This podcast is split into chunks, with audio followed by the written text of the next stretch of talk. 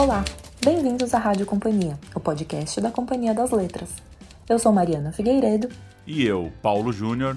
E hoje vamos falar de um dos grandes poetas da história recente da literatura brasileira e que completaria 90 anos neste dia 10 de setembro.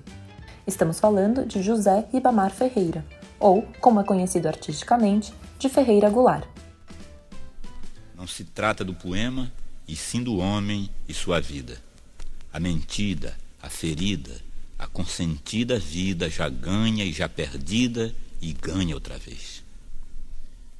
Não se trata do poema, e sim da fome de vida, o sôfrego pulsar entre constelações e embrulhos, entre engulhos.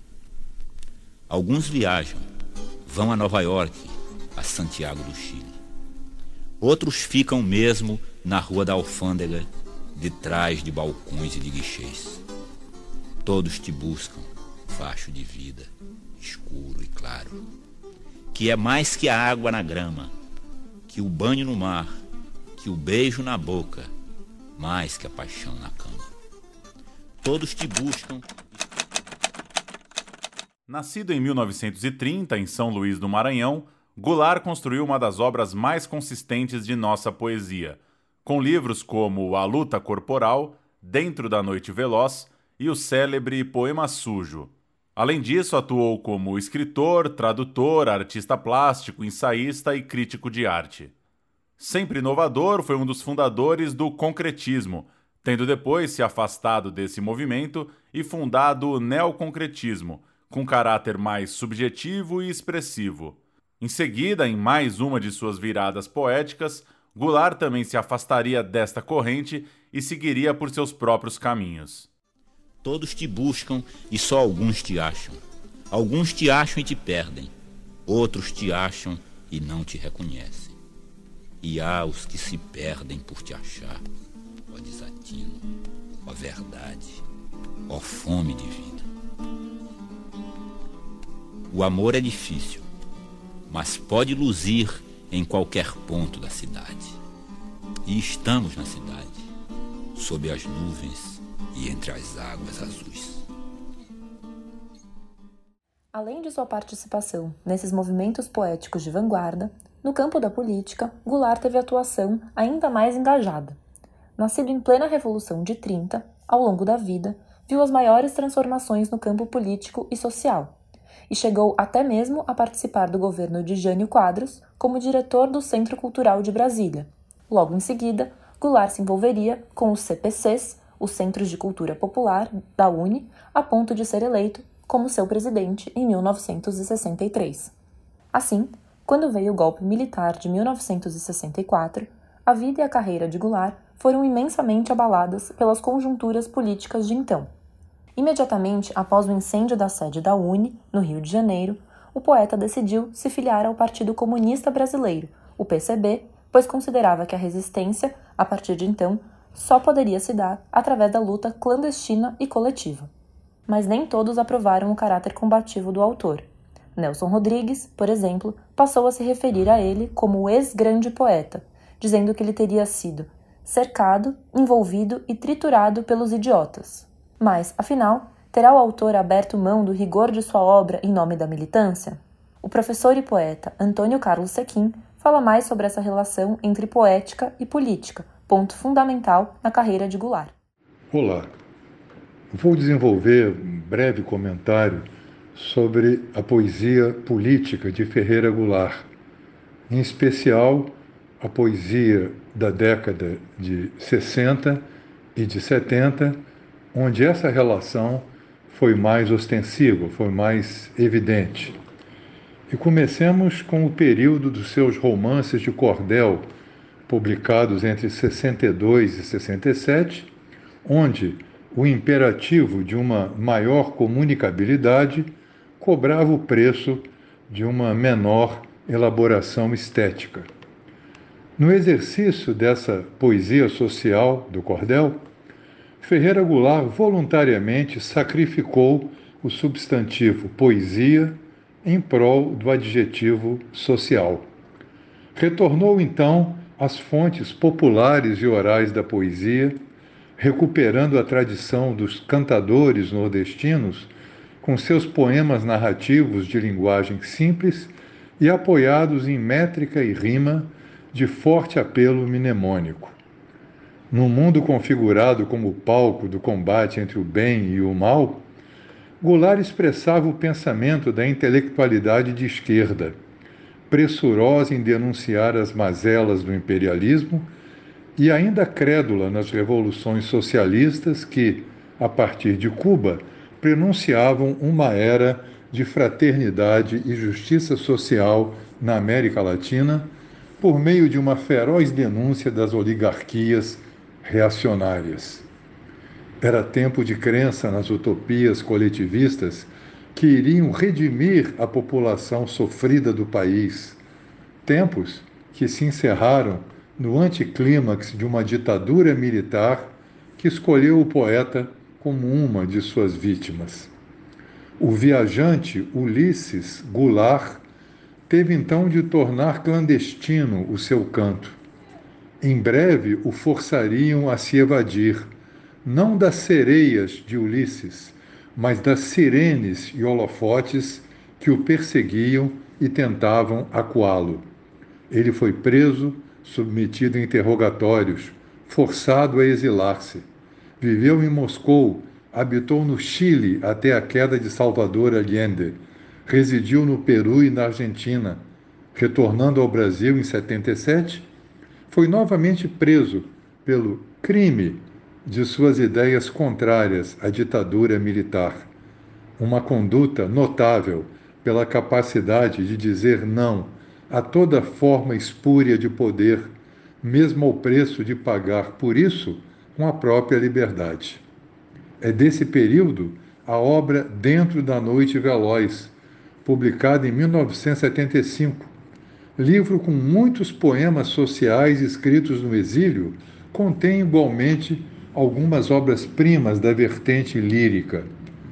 Talvez em decorrência das perseguições que sofreu, difundiu-se a crença de que Goulart é basicamente um poeta político, quando, a rigor, ele só o foi de todo na experiência do cordel.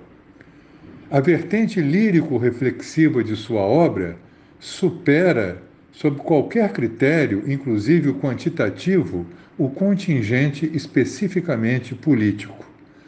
Mesmo no período em que sofreu perseguição ideológica, seu canto encontrou frestas para a celebração amorosa, fazendo às vezes confluírem no mesmo e esperançoso texto a experiência social e a experiência sensual.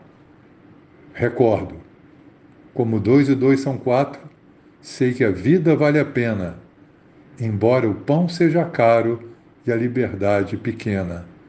Como teus olhos são claros e a tua pele morena, como é azul o oceano e a lagoa serena, como um tempo de alegria por trás do terror me acena, e a noite carrega o dia com seu colo de açucena, sei que dois e dois são quatro.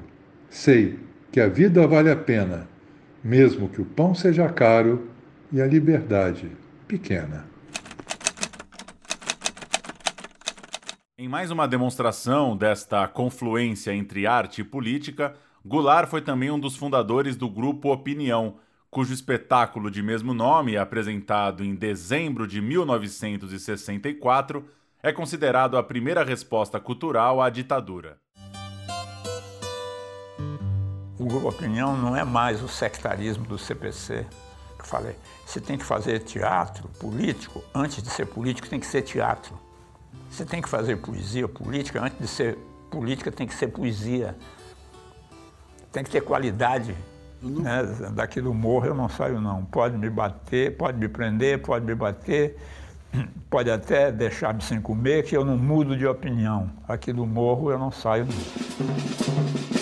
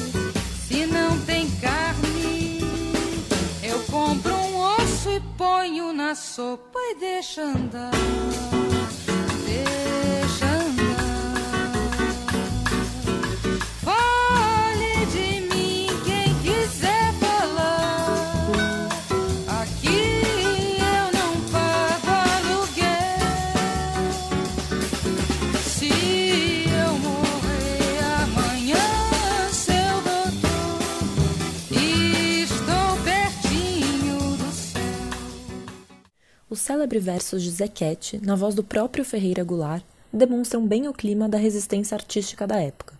Assim, depois de decretado o AI-5, em 1968, a situação do poeta no Brasil foi ficando cada vez mais insustentável, até que, em 1971, ele é obrigado a partir para o exílio, voando primeiro para Moscou e depois para o Chile, Peru e Argentina. Goulart só retornaria ao país em 1977, quando foi finalmente absolvido pelo STF. Mas é justamente neste período em que esteve em exílio em Buenos Aires que Goulart faz uma das suas maiores contribuições para a nossa poesia, com a escrita do memorável poema Sujo, um poema longo em que constrói uma espécie de hino à liberdade repleto de referências autobiográficas. Eu não sabia, tu não sabias fazer girar a vida com seu montão de estrelas e oceano, entrando-nos em ti. Bela, bela, mas que bela. Mas como era o nome dela? Não era Helena, nem Vera, nem Nara, nem Gabriela, nem Teresa, nem Maria. Seu nome, seu nome era.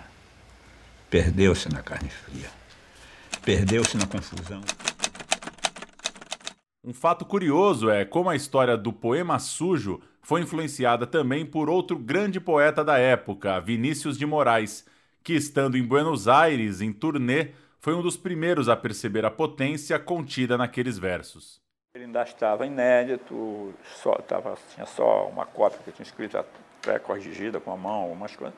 Quando o Vinícius foi fazer um show em Buenos Aires, e eu o convidei, falei com o Boal para a gente fazer um jantar com o Vinícius lá, para conversar com ele e tal. E lá nesse jantar, o, o Boal falou, o Goulart escreveu um poema longo aí que ele não quer mostrar para ninguém, não sei o quê e tal. E o Vinícius, ah, eu queria conhecer esse poema e tal. Eu falei assim, mas eu não, só tenho uma cópia. Não, não, você lê para a gente aqui. Aí o Boal falou, então vamos fazer o seguinte, eu vou chamar umas pessoas e a gente faz uma noite aqui para leitura do poema. Aí ele chamou, quando foi, daí a dois dias ou três, na casa dele, reuniram umas 20 pessoas e eu li o poema. Aí o Vinícius, depois de ouvir o poema, que ficou comovido com o poema e tal, ele falou, eu quero levar esse poema em tua voz para o Brasil. Então, se você topa, eu amanhã vou providenciar um gravador e tal, e a gente grava e eu levo. Aí foi providenciado. Assim, o poema sujo começou a ganhar vida própria, através da oralidade, antes mesmo de ser publicado. É também como parte do poema sujo que Goulart demonstra outra de suas facetas artísticas, a união entre poesia e a música. Após mais de 10 anos de tentativas frustradas, finalmente o poeta completa a missão que havia se imposto e escreve a letra para a tocata O Trenzinho Caipira, de Heitor Villa-Lobos, parte final das Baquianas Brasileiras número 2, composta justamente no ano de nascimento do poeta, 1930.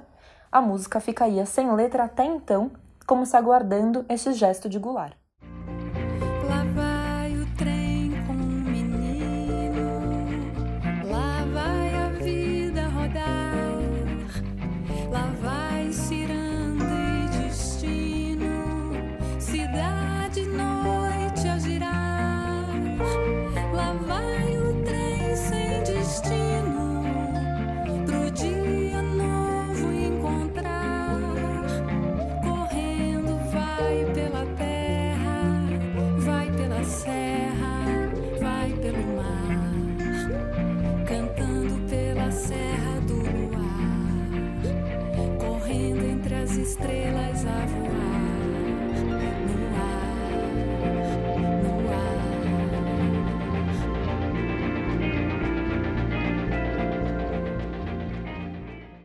Em 9 de outubro de 2014, Ferreira Goulart foi eleito como sétimo ocupante da cadeira número 37 da Academia Brasileira de Letras, sucedendo Ivan Junqueira.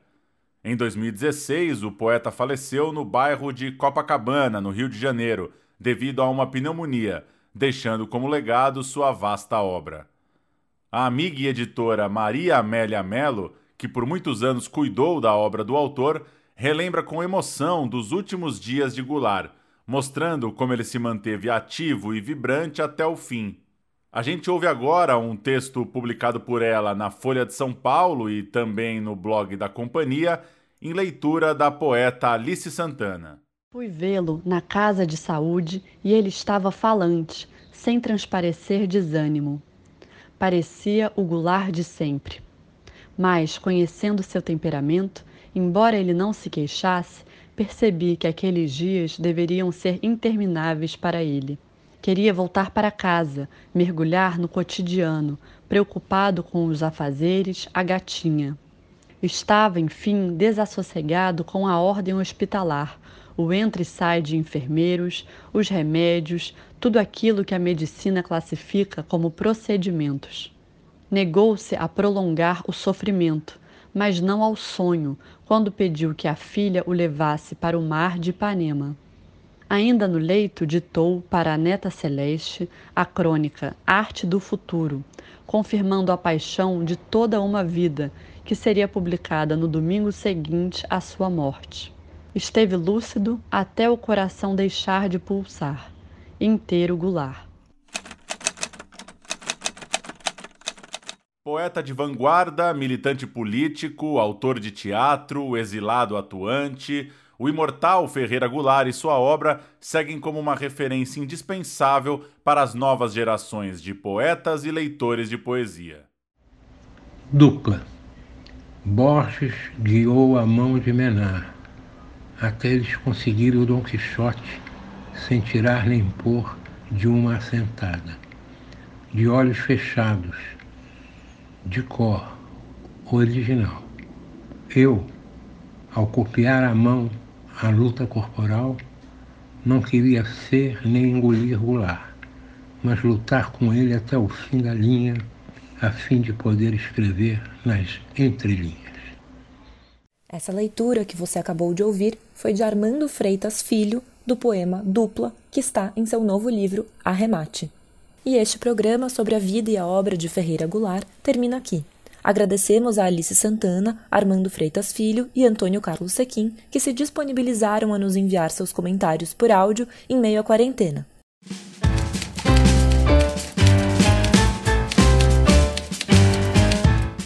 Nesta edição, utilizamos áudios do Instituto Moreira Salles, do documentário Há Muitas Noites na Noite, de Silvio Tendler e da TV Faixa.